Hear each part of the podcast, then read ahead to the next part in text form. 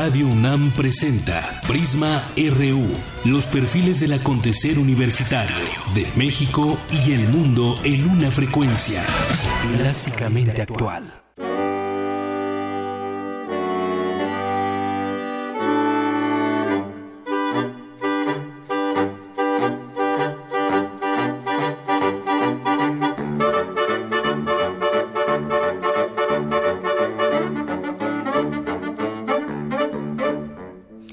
Tal? Muy buenas tardes. Gracias por sintonizarnos aquí en Prisma RU en el 96.1 de FM. Esta música que estamos escuchando de fondo, ya tal vez usted la reconoció, es el Son de la Negra y es con el cuarteto de saxofones Anacruxas. Es un proyecto de música de cámara que fusiona la música contemporánea, el repertorio clásico para cuarteto de saxofones y la música popular mexicana y del resto del mundo. Este cuarteto lo integran Octavio Íñigo en el saxofón contralto, Samuel García en el saxofón soprano, Roberto Benítez en el saxofón tenor y Omar López en el saxofón barítono. Vamos a escuchar un poquito más de esta música.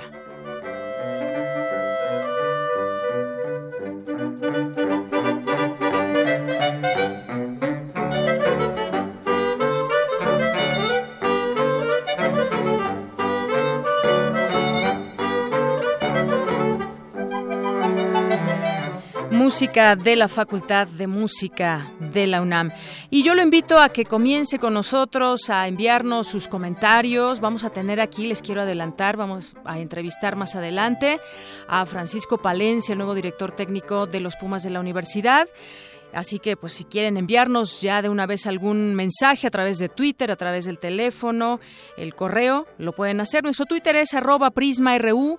En Facebook estamos también como Prisma RU y nuestro número aquí en cabina es el 5536 4339. Y nuestra página de internet, yo sé que mucha gente nos está escuchando a través de esta vía, es www.radiounam.unam.mx.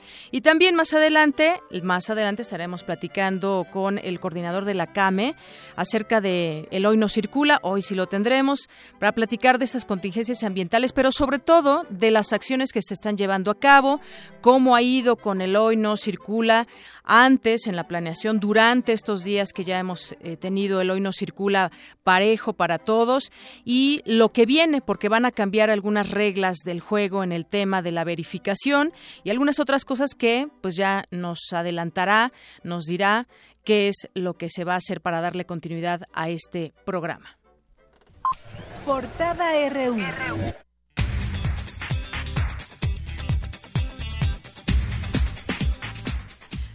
Chocan las versiones sobre el secuestro y liberación del futbolista Alan Pulido, quien se encuentra aparentemente ya fuera del país. Descuentos a maestros faltistas suman ya 26.5 millones de pesos, asegura la Secretaría de Educación Pública. La CENTE acuerda voto de castigo contra el PRI, PAN y PRD en Oaxaca. Hace unas horas en Guerrero, maestros disidentes cerraron la alcaldía de Chilpancingo y una vía de tránsito en este mismo lugar. El gobierno de Chiapas decidió instalar una comisión especial para Chenaló. El presidente Enrique Peña Nieto reforzará el sistema de comedores comunitarios para beneficiar a medio millón de personas. Escapan dos reos acusados de secuestro del reclusorio oriente de la Ciudad de México. La camioneta en la que viajaba el expresidente Felipe Calderón se accidentó en Quintana Roo. No hay heridos. La aspirante del PAN PRD a la gubernatura de Quintana Roo, el aspirante Carlos Joaquín González, amenaza con decapitar a sus colaboradores. Afirma el secretario de Gobernación Miguel Ángel Osorio Chong que no hay nada que ocultar en el caso de Tetelcingo allá en Morelos. Afirma defensa de Joaquín El Chapo Guzmán que su cliente no ha promovido ningún amparo contra la extradición. La Secretaría de Gobernación y el INE coinciden en que están garantizadas las condiciones para que las elecciones del domingo se lleven a cabo en paz. Aprueban diputados cambios al sistema de justicia para adolescentes. Aplicarán sanciones acorde a la edad y a la gravedad del delito. El Senado sigue sin llegar a acuerdos en torno a las leyes anticorrupción, de mando único y del uso de medicinal de la marihuana. Se normalizan las actividades académicas en 18 de las 19 escuelas de nivel medio superior del Instituto Politécnico Nacional que estaban en paro. Y hacen un homenaje a José Alfredo Jiménez en el Centro de Enseñanza para Extranjeros. La Organización de Estados Americanos activa carta democrática contra Venezuela. Considera que hay afectación si no se celebra su refrendo revocatorio. Amplía la Organización Mundial de la Salud recomendaciones por el Zika. Y fue presentado el nuevo cuerpo técnico de los Pumas de la universidad. Mi compañero Isaí Morales con los, con los detalles. Adelante, Isaí. Vine primero a dar la bienvenida al nuevo cuerpo técnico que fue designado, a decirles lo que espera la universidad del, club. Esperamos un club competitivo, renovado, joven, con entusiasmo, que represente lo que es la universidad. El ánimo siempre de, ganar y de triunfar. Valencia está muy bien identificado con la afición. Es, estamos estrenando entrenador y la universidad tiene que estar siempre renovando, decía. Y esta es una gran renovación. La exigencia para la universidad siempre será mayor. Esperamos un equipo triunfador, un equipo que llegue a la liguilla, un equipo que se esfuerce, un equipo que luche. Bien, escuchamos a las palabras del rector Enrique Graue en esta bienvenida y en esta presentación que hubo por la mañana del cuerpo técnico de los Pumas de la universidad. Vamos a un corte y regresamos.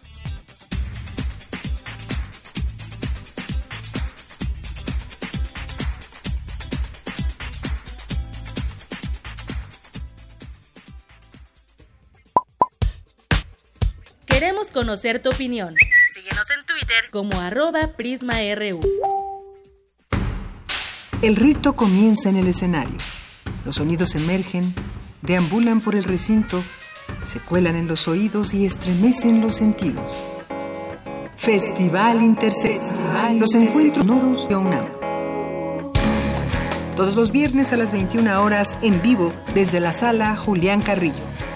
Escúchalos a través del 96.1 de FM, www.radiounam.unam.mx o ven a Adolfo Prieto 133 Colonia del Valle, cerca del Metrobús Amores. La entrada es libre.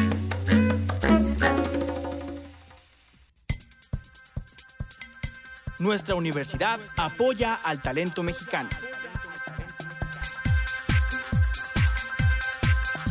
Fundación UNAM becó en 2014 a más de 50.000 alumnos. Súmate, entra a www.funam.org.mx.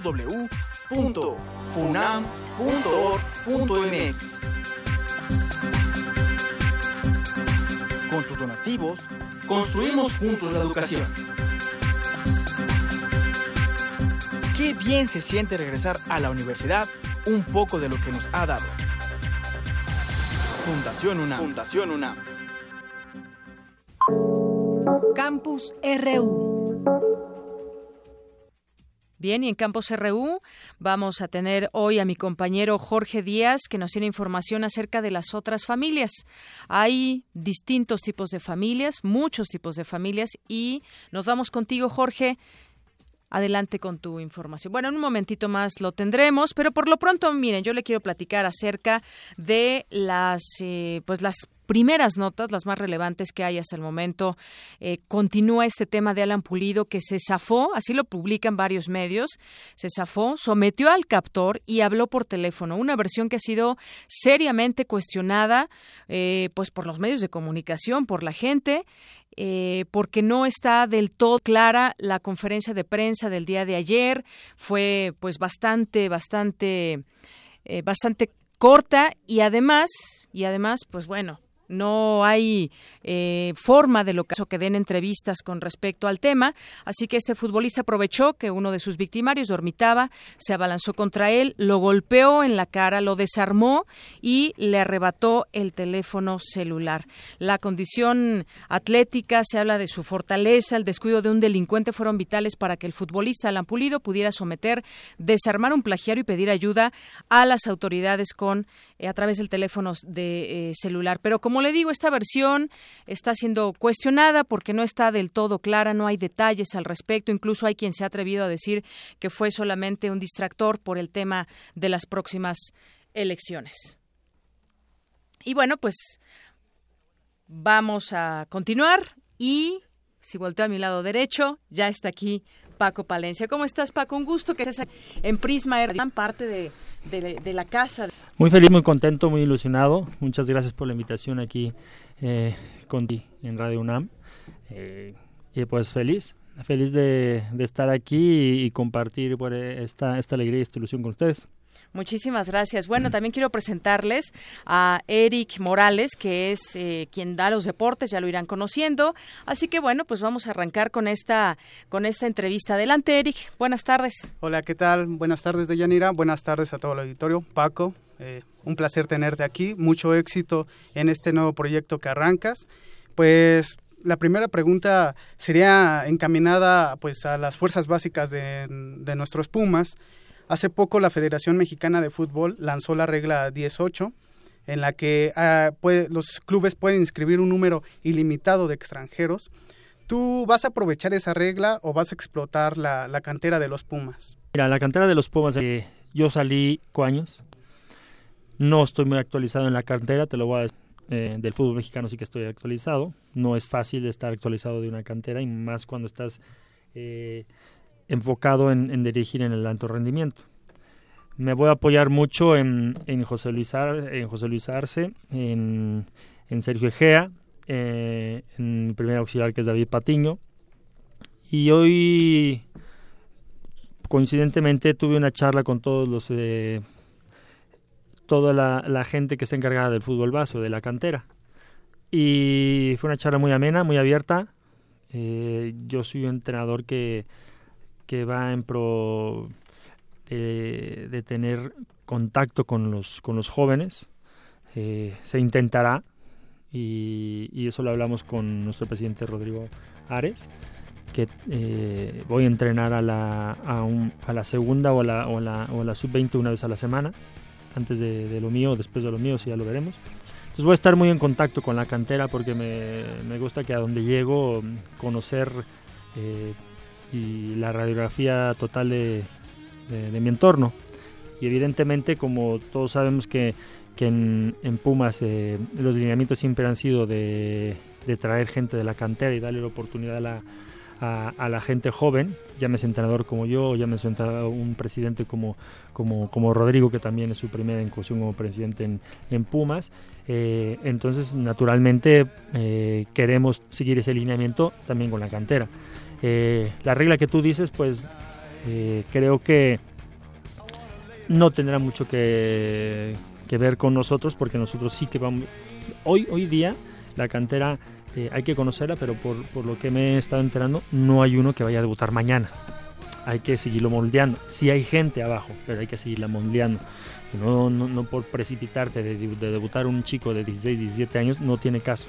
Hay que moldearlo. Eso se va a encargar también Leandro que la gente que traigamos, Leandro se va a encargar mucho de ese tipo de jugadores para que eh, sea mucho más rápido el que lo podamos utilizar para el primer equipo.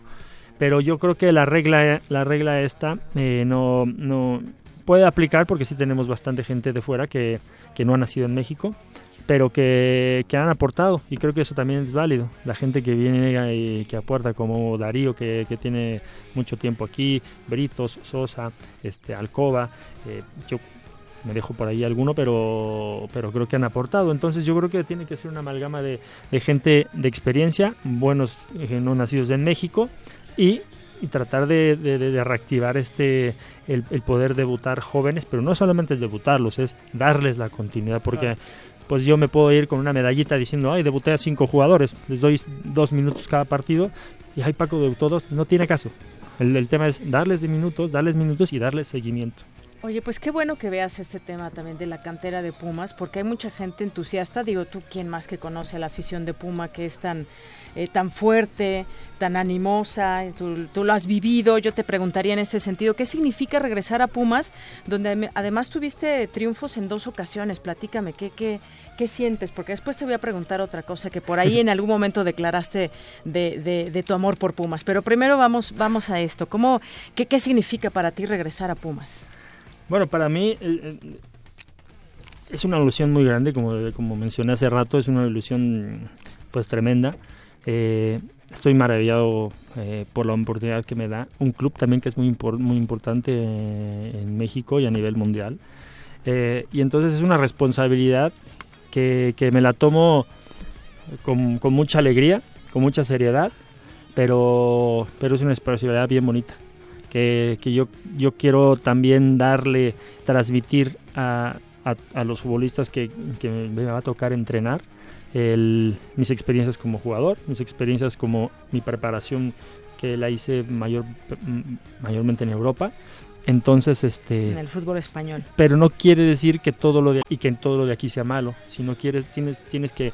Aquí tenemos cosas muy buenas en México, muy, muy buenas. Pero allá también tienes cosas que también creo que pueden que tienen cosas muy buenas, pero no todas son aplicables aquí. Entonces yo creo que puedes hacer, uh, puedes crear un, un, una forma de trabajo muy, muy bonita y que, y que a la gente le puede servir muchísimo, sobre todo para darles las herramientas, no solamente para que jueguen el fútbol, sino para la vida. Muy bien. Eh, permítenos, Paco, vamos a escuchar una, una breve semblanza que hicimos aquí en Prisma RU y seguimos conversando contigo. Adelante. Juan Francisco Palencia Hernández nació en la Ciudad de México en 1973. Vistió los colores de los Pumas de la UNAM de 2007 a 2011, escuadra con la cual conquistó los títulos de liga de los torneos Clausura 2009 y 2011. Con la playera de la selección nacional jugó los mundiales de Francia 98 y Corea y Japón 2002. En 1997 fue campeón con el tricolor en la Copa FIFA Confederaciones. Comenzó su carrera deportiva en Cruz Azul, equipo con el que tuvo una destacada participación en la Copa Libertadores de América 2001.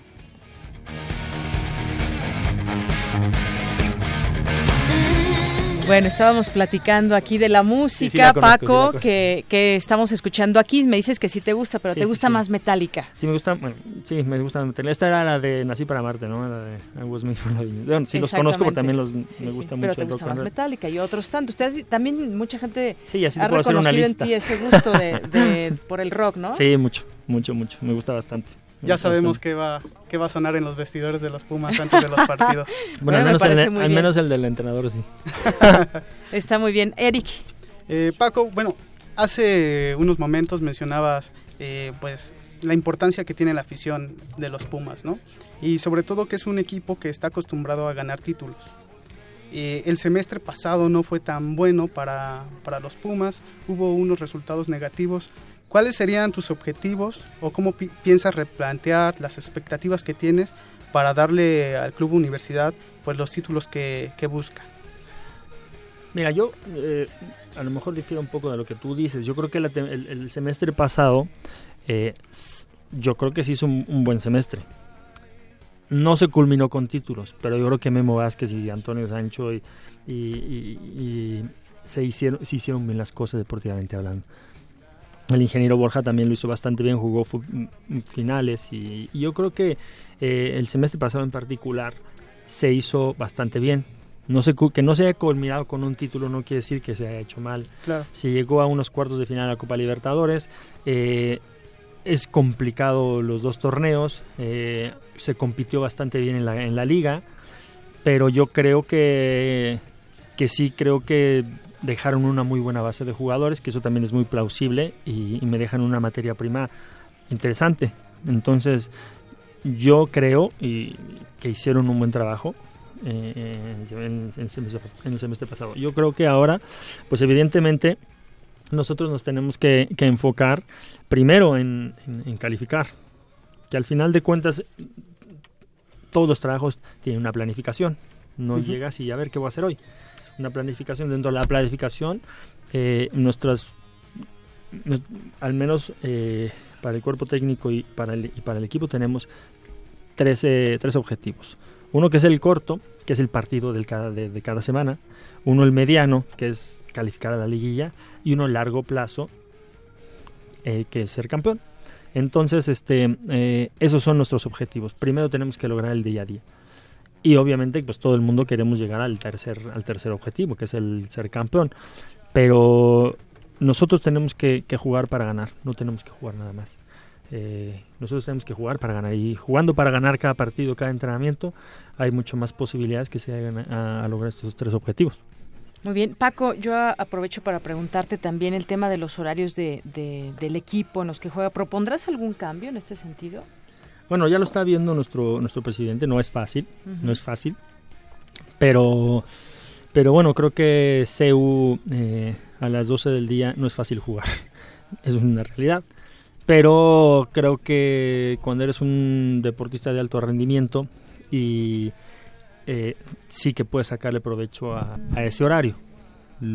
Lo, para mí, eh, que ya lo hemos hablado con, con, nuestro presidente Rodrigo, sería ideal jugar de 5 en adelante, el día que tú me quieras, el, día que quieras, no, no, no sería importante, pero bueno, no están tampoco al 100% en sus manos ni tampoco al 100% en las mías. Es un proceso que se tiene que pero ver. Pero sí hay esa posibilidad que se está analizando. Sí, se está analizando, se está analizando bastante y creo que eh, Pumas, ahora que estuvo en Libertadores y, y cuando jugaba en Liguilla, y inclusive cuando nosotros eh, nos tocaba jugar, creo que das no mejores resultados, pero sí mejor espectáculo también por el otro equipo y contigo para la tribuna. Es un fútbol más dinámico, este, evidentemente pues te cansas, porque si te cansas y el sol también te deshidrata bastante y, y, merma. Pero están preparados los chicos para, para aguantarlo. Pero sí creo que el, el, espectáculo mejora sustancialmente si, si es este en las tardes, noches o en las noches. Bueno, Palabras más, palabras menos, alguna vez declaraste que, que aunque debutaste en Cruz Azul, fue como tu novia pasajera, algo así, luego te fuiste a Europa en el fútbol español de Barcelona, estuviste en Chivas, pero que tu amor verdadero está en Pumas. ¿Qué nos dices ahora? Sí, bueno, justamente eh, nuestro rector, el doctor Enrique, pues justo hoy me dijo, este, tú dijiste un día que era muy fácil enamorarte de este club y es una realidad, no, no, no estoy diciendo una mentira, pero eh, yo me hice Puma por convencimiento y porque también el trabajo y, la afición eh, me ganó y yo creo que también me la gané. Entonces hicimos una, una comunión bastante, bastante bonita y, y bueno, creo que también tuvo que ver mucho que venido acompañada de campeonatos. Entonces yo creo que se juntaron todos, se alinearon los planetas para que, para que surgiera esta tan bonita relación que tengo con la UNAM. Pues ya te veremos, te deseamos mucha suerte en todo este trayecto, que es todo un reto, me imagino, para ti en esta etapa de tu vida. Eric, no sé si deseas agregar algo más sí, antes de eh, que se nos vaya Paco de la cabina. Acaba de concluir el torneo, eh, en redes se empiezan a especular este movimientos. Eh, ¿Tú tienes eh, pensado reforzar alguna línea del equipo? Sé que acabas de llegar, pero no sé si tengas algo en mente, eh, ser un tener un juego ofensivo. ¿Piensas reforzar alguna línea en específico? Son un montón de preguntas las que me acabas de hacer. ¿eh? no, mira, naturalmente, como lo dijo esta mañana nuestro presidente Rodrigo Ares, se van a analizar porque el club eh, también económicamente necesita ingresar cierta cantidad de dinero para llegar a un equilibrio. No estamos en quiebra, y él lo mismo lo dijo, pero sí necesitamos tener cierto equilibrio. Eh, eso se va a analizar porque, porque no es una decisión 100% mía ni 100% de la directiva. Creo que nuestra directiva es, es muy abierta, es muy democrática y creo que todos buscamos el, el bien común de la universidad y del equipo. Entonces, eh, a veces que, que, a lo mejor va a tener que irse alguien, eh, no porque lo desee la directiva ni porque lo deseemos deportivamente, sino es por la necesidad de, de, ingresar cierta, cierto dinero, porque pues evidentemente en este momento somos autosuficientes. Y entonces de esa manera tenemos que preparar al club. No quiere decir que, que va a quedar descubierta esa posición, se intentará traer a alguien más o menos de su calidad. Eh, evidentemente no, no que cueste tanto, pero sí vamos a, formar un, equipo bastante competitivo. Pero hoy, hoy día y a esta hora no te puedo decir realmente este, quién se va y quién se queda, porque es una, es una cuestión de análisis que justamente eh, hoy tienes que combinar entre entre venir a dar entrevistas y hablar un poco de lo que va a ser la próxima temporada y combinarlo con el eh, con mi, trabajo que es estar viendo jugadores, viendo cómo vamos a desarrollar la pretemporada, eh, cuando vienen los chicos y tienen que hacer los exámenes médicos. Yo hoy tuve que ver tuve que ir a ver la cancha del estadio, la cancha 2 de, de la cancha de la cantera, porque y decía hablar con los jardineros y decirles yo necesito la cancha de estas de estas medidas, de esta, de esta calidad del pasto. Hay muchas cuestiones que, que, la gente no ve y que yo sin ningún problema se las, se las cuento. Entonces eh, hay que combinar las dos cosas y en estos días nos estaremos reuniendo para que el, 5, el en junio 6, me parece que es el draft, este ya llegamos más o menos este con alguna idea de lo que lo que podemos eh, darle gracias y, y, quién podemos tener pero pero no no es porque algunos queramos y otros sí es por necesidad. Pues felicidades de nueva cuenta Paco, se nos termina el tiempo, es un gusto estar aquí, es un privilegio, muchos quisieran tener este invitado como lo, tuvimos contigo el día de hoy. Muchas gracias por venir a platicar todo esto que, viene para Pumas, que es un buen inicio, un buen arranque. Además, tu corazón está en la UNAM, así que ya te veremos eh, debutar y ya estaremos apoyándote porque a mí, aquí mira, toda la cabina llena le va a los Pumas. Así que muchas gracias, Paco, por haber venido y enhorabuena. Nos hasta otra y muchas gracias por la invitación. Eh, estamos abiertos ahí en, el tema de, que los que representamos al fútbol en ONAM abiertos a, cualquier eh, acercamiento. Y muchas gracias por todo y, mucha, un, saludo a toda la, afición y esperamos que vengan al estadio a disfrutar del fútbol. Pero por supuesto, claro que sí, ahí estaremos con las Goyas. Gracias, Paco. gracias. Vamos a hacer un corte y regresamos.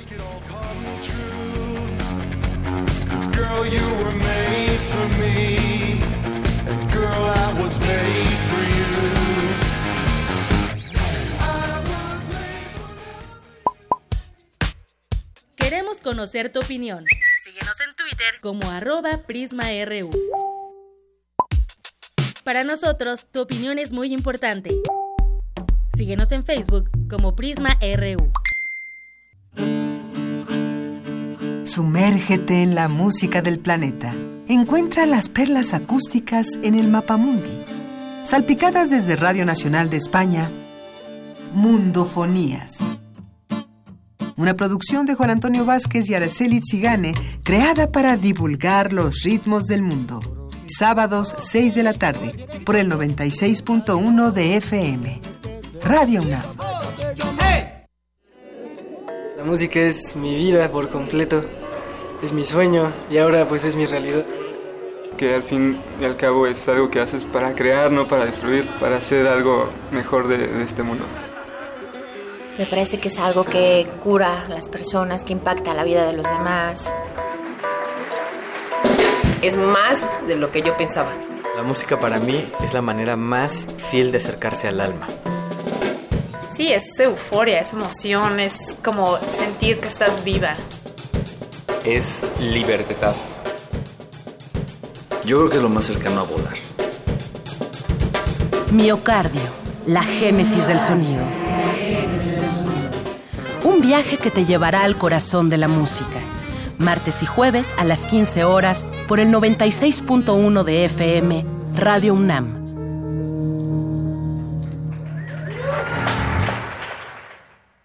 Doctor, la verdad, por favor. Mm, ya había visto algo así. Pues ¿dónde anda metiendo el ojo? Ay, pobre. Doctor, ¿qué tengo? Tiene el ojo cuadrado. ¿Cuadrado? Fue al MAC, ¿verdad? Mm, sí. Nadie sale como entró.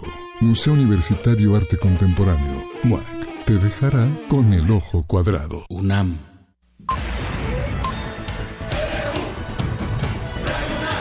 Prisma RU. Con Deyanira Morán.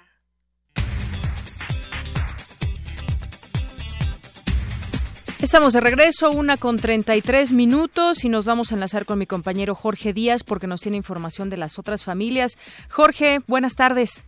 ¿Qué tal, de Yanira? Muy buenas tardes. Te saludo con gusto. Pues eh, Como causa de muerte en México, el tabaquismo supera ya al VIH y a los accidentes de tránsito y ahora afecta de manera importante a las mujeres a diario en nuestro país. Mueren 130 personas por esta adicción lo que representa más de 46 mil decesos al año por este motivo. La doctora Guadalupe Ponciano Rodríguez, titular del Departamento de Tratamiento del Tabaquismo de la Facultad de Medicina de la UNAM, reveló que la cifra de fumadoras se duplicó en los últimos años.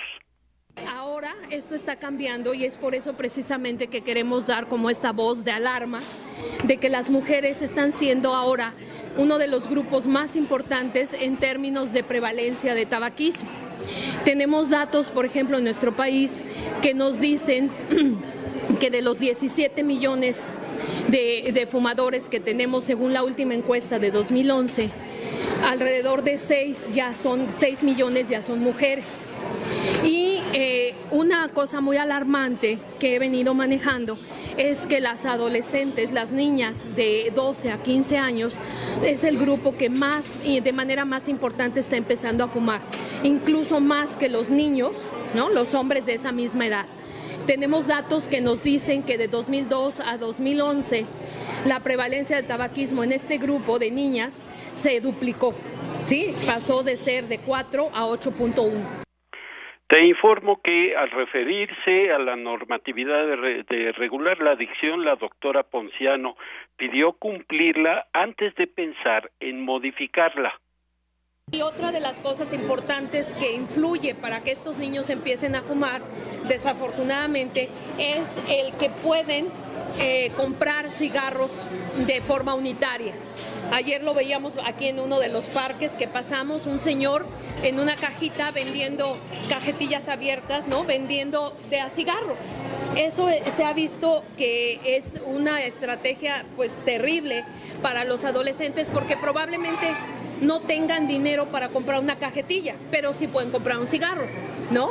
Entonces eso eh, se supone que la legislación prohíbe esa situación, pero desafortunadamente ustedes saben que hay muchas leyes en nuestro país que están escritas, pero que no se cumplen.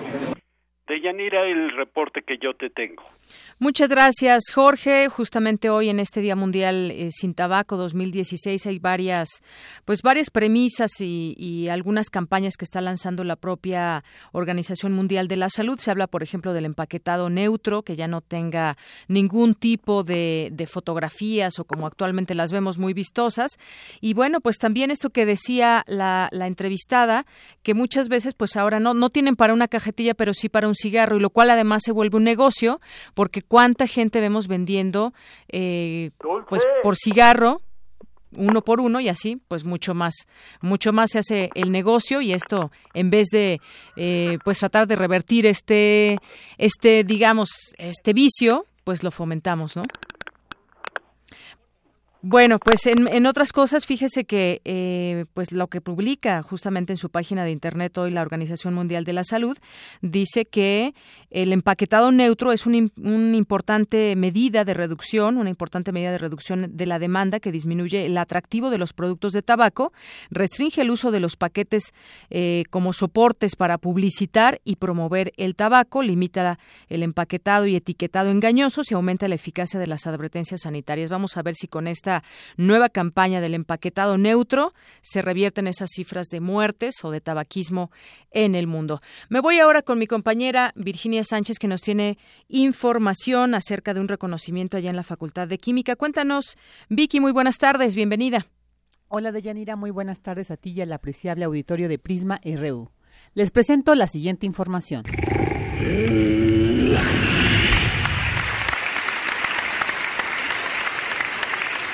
La profesora emérita de la Facultad de Química, Estela Sánchez Quintanar, recibió hace unos días un merecido homenaje por su trayectoria científica y académica.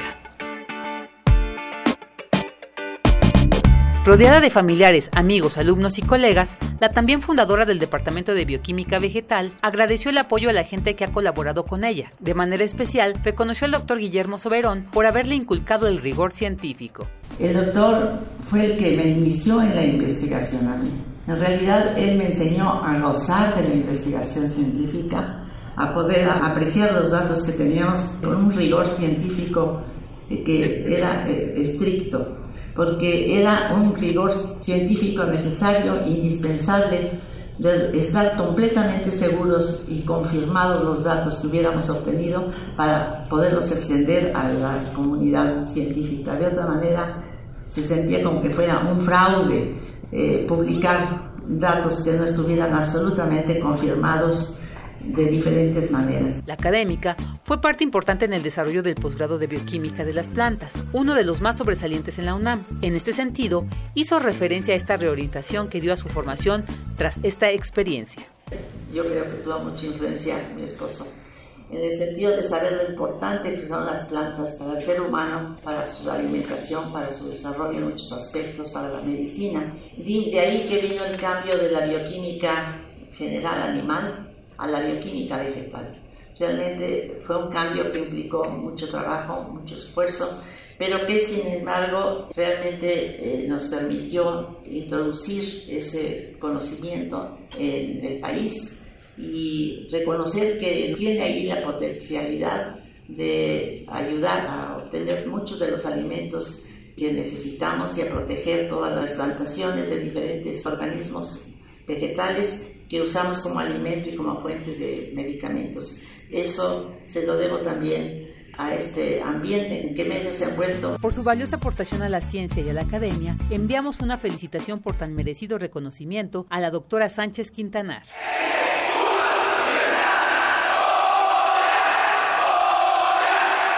Para Radio UNAM, Virginia Sánchez.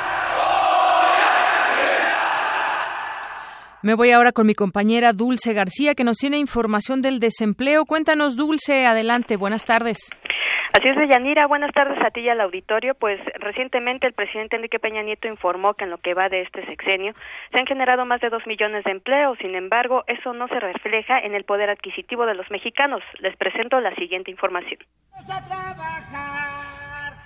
Hace unos días, autoridades federales informaron que en lo que va del sexenio se han generado más de 2 millones de empleos formales, pero esos datos realmente confirman que hay una mejoría del poder adquisitivo de los mexicanos. El maestro David Lozano, miembro del Centro de Análisis Multidisciplinarios de la UNAM, asegura que en México el salario mínimo no alcanza para satisfacer las necesidades básicas. Y lo que ha provocado la reforma al empleo es que muchas familias que anteriormente buscaban empleos para satisfacer sus necesidades o cubrir parte de sus gastos, lo que han empezado a encontrar es dificultades para ser contratados. Desde que se aplicó la reforma laboral y los métodos de aplicación de subcontratación, lo que ha empezado a suceder es que varios trabajadores han tenido que empezar a buscar autoemplearse o buscar alguna salida en términos de la informalidad.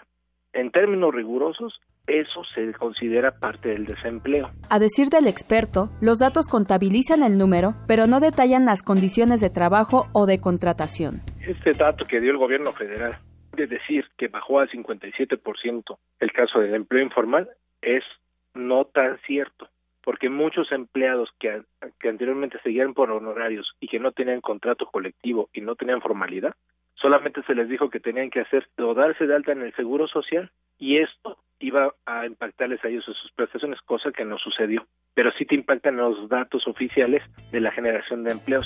Lozano considera que se tienen que buscar otras formas de generación de trabajo. Porque en las condiciones económicas que está el país y a nivel mundial, las prestaciones como las pensiones, todo lo que son prestaciones de sociales que eran digamos logros extras de lo que tenían los trabajadores el aspecto de la mala política económica lo que ya está empezando a forzar es a reducir o a quitar todo este tipo de prestaciones. Y en los hechos te estás convirtiendo en la realidad en un trabajador informal. Radio UNAM Dulce García. Mira Bartola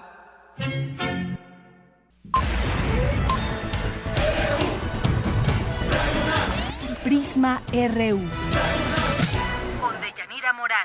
Me da mucho gusto poder platicar el día de hoy con Martín Gutiérrez Lacayo, el es coordinador ejecutivo de la Comisión Ambiental de la Megalópolis. Es un tema amplio el que se está dando hoy en nuestro contexto aquí en la Ciudad de México y toda la megalópolis, que se puede ver desde distintas ópticas. Hay voces a favor, hay voces en contra del hoy no circula, de las decisiones propias que toma la CAME. Bienvenido, Martín Gutiérrez Lacayo. Buenas tardes. Buenas tardes, Deyanira. Un saludo a ti y a toda tu audiencia y con el gusto siempre de platicar con ustedes qué está pasando pasando y qué viene para las próximas semanas. Claro que sí. Bueno, yo quisiera preguntarle en, en, principio, el gobierno del Distrito Federal pide incorporar a la CAME, a la Secretaría de Salud, a la Secretaría de Comunicaciones y Transportes, a la Secretaría de Economía. ¿Cuál es su postura? Pues mira, la, la, verdad es que necesitamos ver esto de manera eh, integral. El tema de calidad de aire abarca todas las aristas del gobierno a sus tres niveles. Para nosotros es muy importante de que se entienda que no hay una medida que por sí vaya a resolver el tema. Necesitamos estar analizando todo lo que de fondo se debe de hacer para mejorar la calidad de aire del, del Valle de México y de la megalópolis, porque esto integra 11 metrópolis que están dentro de esta región que abarca el 1% del territorio nacional y tiene el 30% de la población. Y hay otra cosa también, eh, tal vez se pida la inclusión de estas secretarías porque queremos saber lo que dice la Secretaría de Salud en cuanto a la salud de las personas, qué les está provocando esta contaminación que estamos respirando. Por otra parte, la Secretaría de Comunicaciones, todo el transporte de carga, el transporte público, de qué manera se puede seguir regulando de una manera más adecuada para no tener este eh, pues exceso de contaminación que muchas veces lo provoca también el propio transporte público y, privado y por supuesto también a la Secretaría de Economía. Yo, yo le preguntaría también en este sentido, y hoy lo publica en su primera plana el Universal, ¿no hay un diagnóstico que, que tengamos, un diagnóstico ambiental donde las distintas autoridades estén dando un diagnóstico de cómo nos está afectando, lo cual es muy grave porque también ya se habla pues de tampoco de estarse peleando a ver quién contamina más, sino también asumir responsabilidades y tener acciones a favor de los ciudadanos, que somos los que con estas 11 metrópolis que nos decía sumamos pues varios millones de personas. ¿Cómo, cómo ve usted eh, acerca de este diagnóstico que no se tiene? ¿Qué se tendría que, que hacer o cómo trabajar en ello? Tenemos nosotros una serie de, de inventarios que son de carácter aislados de los cuales no tenemos eh, una sola metodología. Por tal motivo, en la megalópolis se ha venido trabajando en la necesidad de integrar un solo inventario y que las, las estaciones de monitoreo, tenemos 56 estaciones de monitoreo en toda la región, pues estén midiendo lo mismo, tengan la misma eh, fortaleza en, en, sus sistemas, tanto en los software como en, la mecánica en la cual se están midiendo los gases criterio. Entonces, son de las partes que también ya emanan de las recomendaciones el grupo de expertos de la CAME están dando y recibimos pues esta, esta petición del Estado de México en la dimensión correcta, dado que requerimos nosotros fortalecer estudios.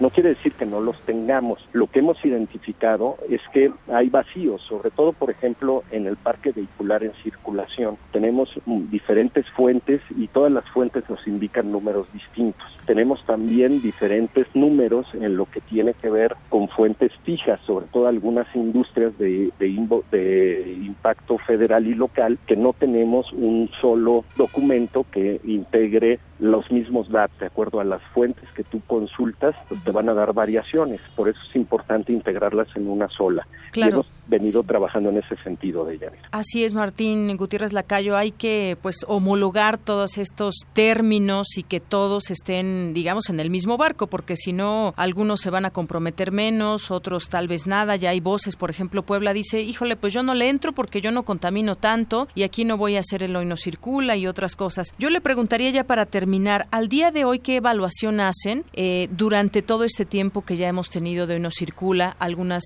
eh, contingencias ambientales donde se ha tenido que aplicar el doble Hoy No Circula y que además ha generado molestia en la población. ¿Qué evaluación hacen hasta el momento? Vamos a tener este programa, por lo menos eso nos dijeron, sería temporal hasta el 30 de junio. Es correcto. Eh, como les decía, esto tenía que ver las medidas temporales para regular los picos de ozono. El, en el mes de marzo tuvimos el pico más alto en los últimos 14 años, con 203 puntos del índice, lo que nos llevó a tomar y adaptar estas medidas. No hemos llegado a esos niveles, aunque hemos llegado a varias fases 1 de contingencia. Esto, tiene que ver con las modificaciones que hicimos a los niveles de activación. Lo que hemos visto es que el parque vehicular en circulación se aumentó de 2014 eh, eh, que se modificaron las normas, 2015 donde hay el fallo de la Corte y lo que eso fue en junio, tenemos 1.8 millones de vehículos más en circulación. ¿Esto qué quiere decir? Que cuando nosotros tenemos el programa extendido a todos los hologramas diario, solo estamos sacando eh, a 900 mil vehículos. Quiere decir que todavía no llegamos a las, a las cifras de vehículos en circulación que teníamos antes de que se modificara el, el criterio de año modelo en la verificación. No obstante ese incremento del parque vehicular, no hemos llegado a los picos de 200 como tuvimos y como preveíamos que íbamos a tener en esta temporada. Muy bien. Bueno, y nada más por último, eh, muy breve esta, esta pregunta y respuesta. en algún momento veremos a todos estos camiones que dejan una nube negra de, eh, a su paso, podemos verlos tal vez de otra manera regulados o que entren también a estas medidas? Sí, claro. Parte de las medidas que anunciaremos van encaminadas a la renovación del parque vehicular de transporte público, eh, también la nueva norma de verificación que se anunció hace unos días y que va a entrar en vigor el primero de julio, ya va a ser obligatorio que se homologue la verificación a todas las placas de carácter federal y lo que veremos son fortalecidos los programas de ostensiblemente contaminantes con sensores remotos a efecto de que la Profepa, la SCT y las autoridades locales puedan estar ya sancionando y sacando de circulación a estos vehículos. Entonces, esta semana o la que sigue conoceremos esas nuevas medidas que, que habrá y que habremos también de, de discutir como sociedad sin duda y el llamado a la ciudadanía, esto es un tema en el que todos debemos de participar, eh, el tema de, de, salud, el tema de los riesgos que existen a estos elevados índices de contaminación, pues están poniendo a grupos vulnerables en una situación de estrés y necesitamos protegernos todos y el llamado siempre es estar atento por tu conducto, por todos los medios de lo que vamos a anunciar y sobre todo que den el cabal seguimiento a lo mismo. Muy bien, pues Martín Gutiérrez Lacayo, coordinador ejecutivo de la Comisión Ambiental de la Megalópolis, muchas gracias por tomarnos la llamada aquí en Prisma RU a través de los micrófonos de Radio UNAM. El agradecido soy yo, un saludo. Buenas tardes. Prisma RU. programa con visión universitaria para el mundo. Queremos conocer tu opinión. Síguenos en Twitter como arroba PrismaRU. Para nosotros, tu opinión es muy importante. Síguenos en Facebook como PrismaRU. Soy Alberto Betancourt. Quiero invitarlos a escuchar Mundos Posibles todos los jueves a las 9 y 10 de la mañana como parte del programa Primer Movimiento. Es un espacio destinado a cartografiar el mundo en que vivimos, a descifrar los acontecimientos de la historia contemporánea, pero sobre todo a otear el horizonte en busca de lo que eh, Walter Benjamin llamó los relámpagos de la conciencia. Primer movimiento. El mundo desde la universidad. De lunes a viernes de 7 a 10 de la mañana por el 96.1 de FM, Radio UNAM.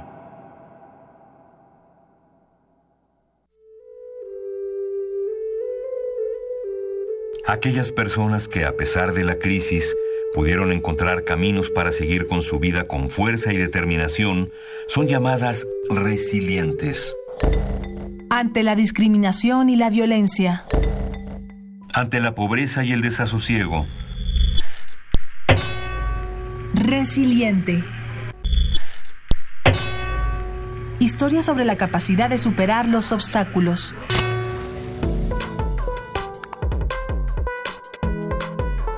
Lunes y miércoles a las 3 y media de la tarde. Por el 96.1 de FM. Historia sobre la capacidad de superar los obstáculos. Resiliente. Resiliente. Radio UNAM. Perfil RU.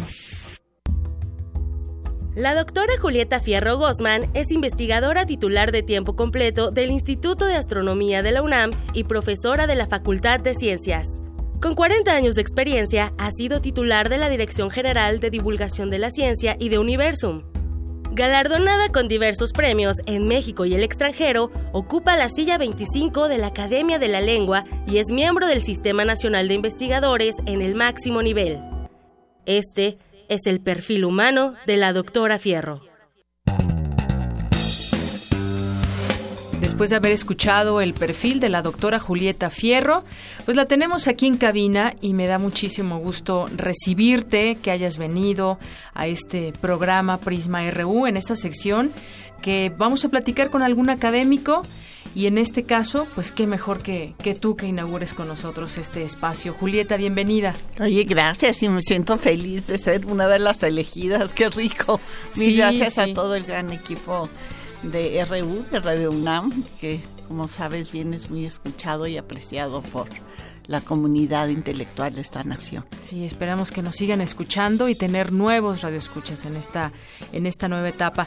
Pues yo en algún momento me preguntaba por qué por qué Julieta Fierro se volvió famosa o se volvió como un referente cada vez que hablamos de, de astronomía, por ejemplo, cuando va a haber una lluvia de estrellas, cuando va a haber algún eclipse, siempre pensamos, por ejemplo, en los medios, yo te he escuchado creo que en todos los medios, Julieta, eso me da muchísimo gusto, yo sé que hay muchos buenos y excelentes astrónomos como tú, pero yo creo que una, una de las partes que, quizás yo diría por qué por qué te has vuelto un referente en todo ello, es porque lo que haces lo disfrutas. Además, lo mismo se lo puedes explicar a un niño que a un adulto y lo explicas con una magia especial que siempre por eso eres como el referente cuando suceden todas estas cosas. Sí, fíjate que es de casualidad, bueno, y, y como a veces las desgracias son lo que ayudan. Cuando se murió mi mamá, yo tenía 13 años y tenía un hermanito de 11 meses con síndrome de Down y yo pues era como la mamá, ya te imaginas, aunque no era obviamente. Y, y, decidí que este niño tenía que aprender todo, francés, inglés, ciencia, en fin, que no tenía, que era cosa de paciencia. Y en realidad quien me enseñó a explicar bonito y fácil las cosas fue. Fíjate, ¿quién iba a decir? Que la persona más limitada iba a ser la que más había influido en que yo ahora sepa explicar sencillito. ¿Aprendiste muchísimo de él? Sí, él fue el que me enseñó y yo veía que no entendía, pues tenía que otra manera para explicarle las cosas simples. Pues qué maravilla, porque ahora te entendemos muy bien con todos esos fenómenos que a veces pueden sonarnos complicados, pero que tú nos haces que los entendamos de manera fácil. Pues yo recuerdo hace más o menos 20 años, fue la primera entrevista que, que, yo te hice, a lo mejor tú no te acuerdas, pero fue en otra estación también muy noble de corte educativo, eh, que está también en la colonia del Valle. Con y bueno, razón tu voz, sí. yo decía esa vocecita de que la conozco. Pero además fue de mis primeras entrevistas, yo tenía 20 años menos. Y bueno, pues desde ese día hasta hoy he seguido o trato de seguir tu, tu trayectoria, te he visto por ejemplo lo mismo en un campus party que en alguna feria del libro, que en muchos otros lugares. Y además, pues de todo esto que es el conocimiento que tú tienes de la, de la astronomía, eh, sé que te gusta bailar, que te gusta, me parece, cantar, pero bueno, definitivamente te gusta la música. ¿Qué es lo que, qué es lo que escucha Julieta Fierro? ¿Qué es lo que, qué es lo que te gusta en este aspecto como más lúdico de la vida? Me gusta la música clásica, pero en particular la música clásica de este siglo. Esa que suena a que la estación está descompuesta, porque son sonidos raros. Esa es la música que me fascina y por eso agradezco tanto a Radio UNAM que me ha dado esa cultura musical, que siempre han tenido programas de radio vanguardistas donde se escucha lo que está sucediendo en el mundo. Eh, yo empecé en esto pues más de, hace más de 20 años, porque estoy, yo te veo muy jovencita, obviamente, ya no tengo tanto, casi no tanto. 70, pero Radio UNAM para mí Has, me ha salvado la vida. Yo tenía un padre muy complicado y el escuchar la radio, o sea, él me castigaba y me encerraba en mi cuarto. Una vez estuve un mes sin poder salir. Y, y, y, y los programas de Radio UNAM y en particular su música, esta nueva, que expresaba ese dolor y esa desesperación que yo sentía, me, me salvaron la vida. Yo le debo mi salud mental en gran parte a Radio UNAM. Fíjate qué, qué, interesante, porque muchas veces nos marca una estación, nos marcan programas, nos marcan cierto tipo de voces incluso. Ahora cuéntame un poquito acerca de, de del baile. Sé que te gusta bailar. Ya no puedo ¿Ya no bailar, ¿Cómo crees? pero, pero pues he bailado muchas cosas. Siempre te he visto tan ágil en las, en las presentaciones que haces, en las explicaciones. Que no lo Sí, bueno, tomé clases de ballet ya de viejita y, y, pues a la menor oportunidad bailaba yo y, y seguramente me viste en alguna feria del libro que llevaba a mis compañeras bailarinas sí, y, y bailábamos clásico y siempre pues ellas se lucían pero yo estaba en el cuerpo de baile. Y también tuve un, un grupo de mambo y mandé a hacer un mambo que se llama y sin embargo se mueve en honor de Galileo y íbamos por el país bailando mambo, las viejitas ahí, pero era muy divertido porque involucraba yo a los a las personas en la danza. Eh, uno de mis máximos logros fue en el paseo de minería. eh, al final de la presentación de Galileo, pues bailamos mambo y después invitamos al público a bailar. Y, yo le pedí al público que bajara a bailar. La sillería es lateral y hay un pasillo muy largo. Y algunas religiosas se vinieron a bailar el mambo y sin embargo se mueve en honor de Galileo a pesar de que fue expulsado de la iglesia por decir que la tierra se mueve y ese ha sido pues uno de mis máximos logros en la vida, ¿no? Y me encantaron estas religiosas que, que quisieran bailar mamá Que las conmigo. pusiste a bailar tú. Sí. Julieta, en cuanto al cine, ¿te gusta el cine? Hay varias películas que involucran a la astronomía y estas cosas. ¿Te- ¿Tienes un particular gusto por el cine o alguna película que tú digas, esta me gustó mucho y creo que explica cosas que, que tienen que ver con lo que tú haces? Pues más bien series de televisión, eh, pues a la clásica de Sagan. Y, y hay óperas que tienen que ver con, con los grandes personajes. Philip Glass ha escrito una obra en honor de Kepler, por ejemplo. Está una ópera en honor de Einstein.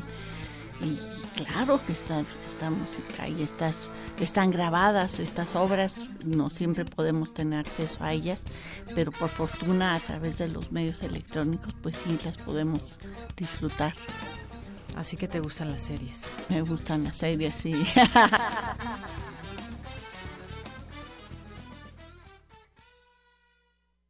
Zarpazo RU.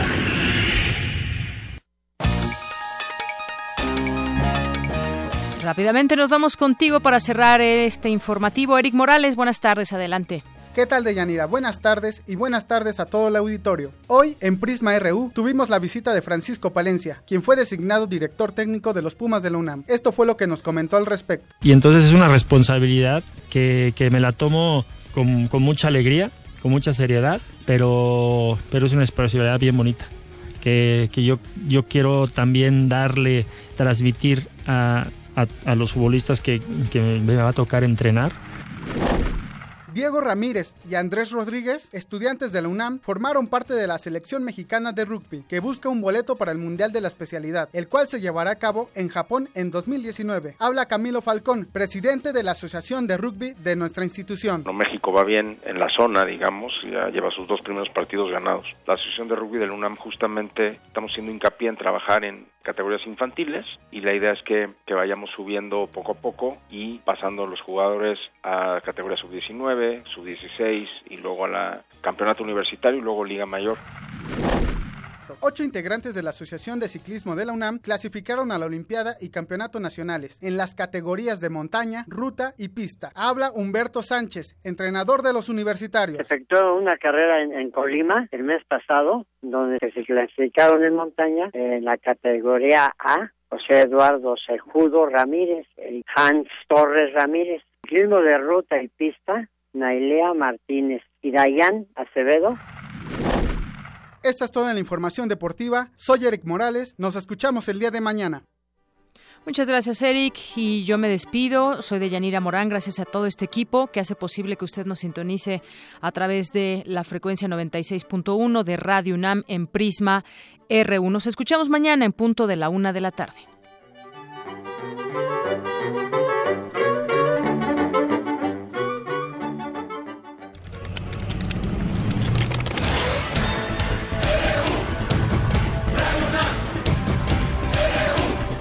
Prisma RU, los perfiles del acontecer universitario de México y el mundo en una frecuencia, de lunes a viernes, de una a 2 de la tarde.